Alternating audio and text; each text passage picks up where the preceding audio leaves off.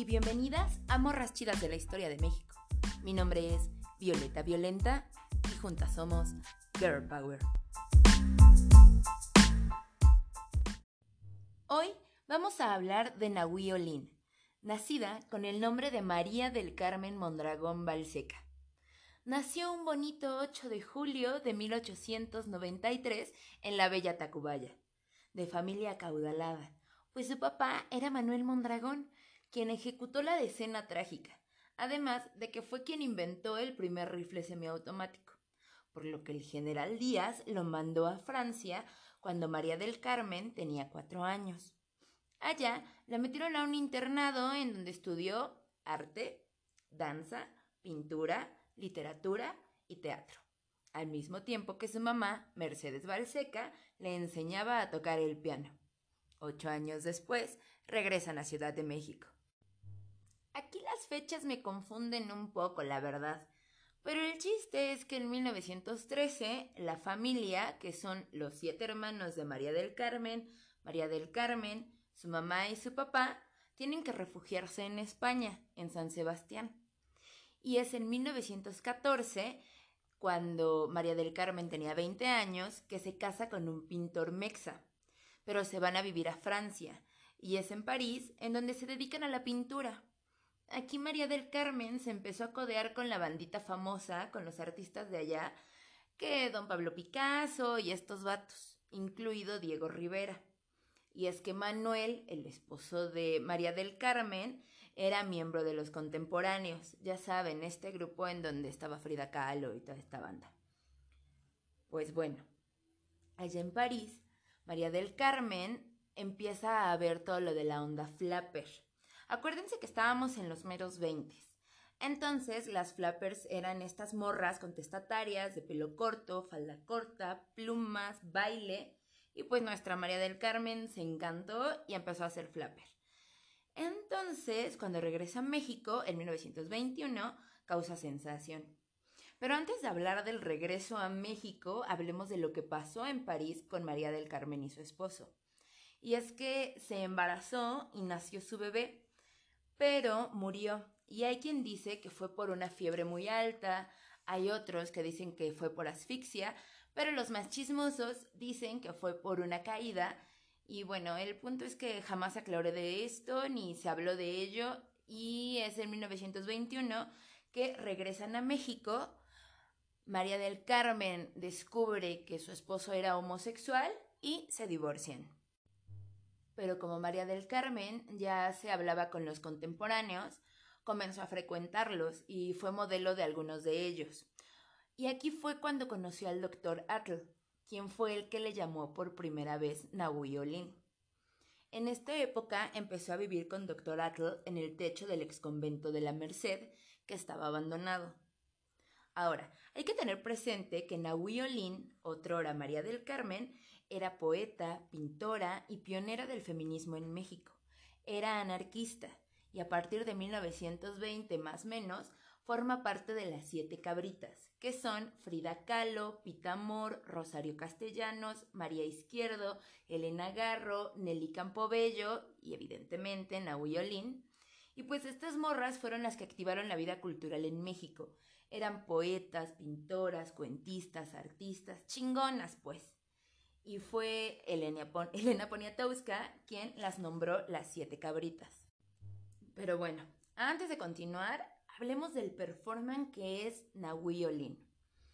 Cuando el doctor Atl nombró a María del Carmen como Nahui Olin, ella se da cuenta que ahora puede ser quien quiera. Y comienza a ser esta mujer erótica, ilimitada, comienza a hacer del desnudo su performance, a pintarse, escribirse, detallarse desde lo infinito de su ser y comienza a acercarse al feminismo, a transmutarse, a ser Nahui ¿Y qué significa Nahui Es el movimiento del cosmos, la renovación continua.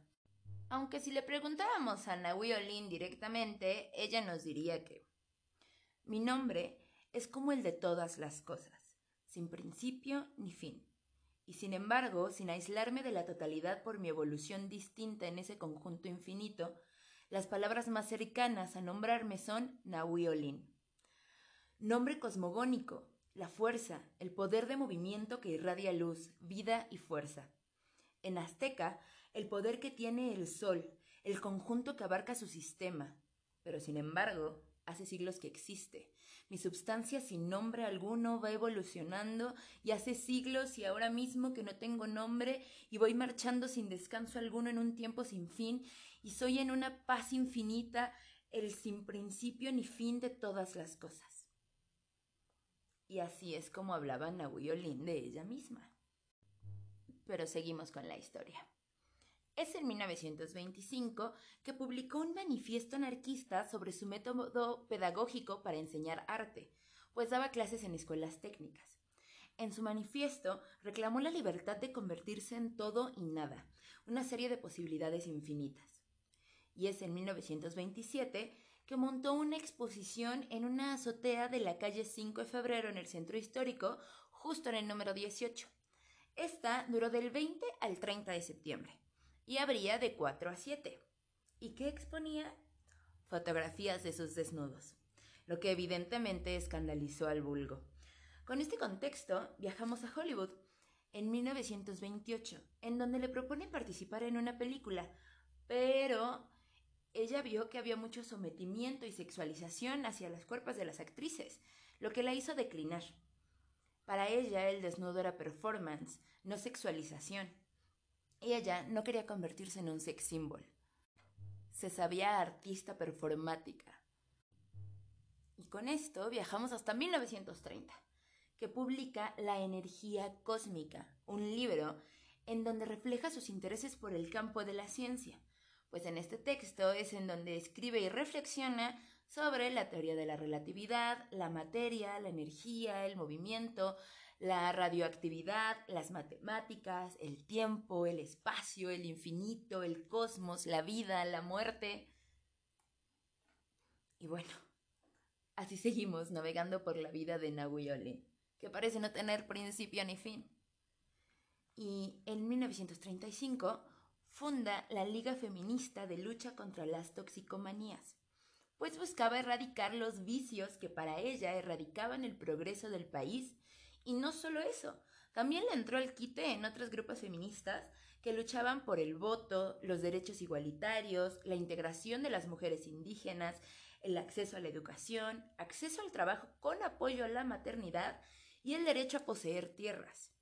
Y fue una de las únicas dos mujeres que formaron parte de la Unión Revolucionaria de Obreros, Técnicos, Pintores, Escultores y similares, la cual fue fundada por Rivera. Es alrededor de estos años y de su lucha incansable que conoce a su tercer amor, con el que recorrió el mar, a quien retrató en sus pinturas y a quien encontró la muerte en el mar. Después de eso, de que su tercer amor falleció, Nahui Olin se alejó de la vida pública, exponiendo por última vez de manera colectiva en 1945. Ella siguió pintando y escribiendo y enseñando. Dicen que a veces se le veía caminar por Bellas Artes y que a veces vendía sus fotos fuera del metro. Nahui Olin encontró la muerte como tantas mujeres mexicanas, olvidada, sola, en la habitación que la vio nacer, en la bella Tacubaya, rodeada de sus gatos, un 23 de enero de 1978. Nahui Olin, el performance hecho mujer. Todo, nada, el infinito incontenible. Y por hoy es todo. Nos puedes seguir en el Instagram a arroba morraschidas-girlpower. Y si llegaste hasta aquí, gracias por escuchar.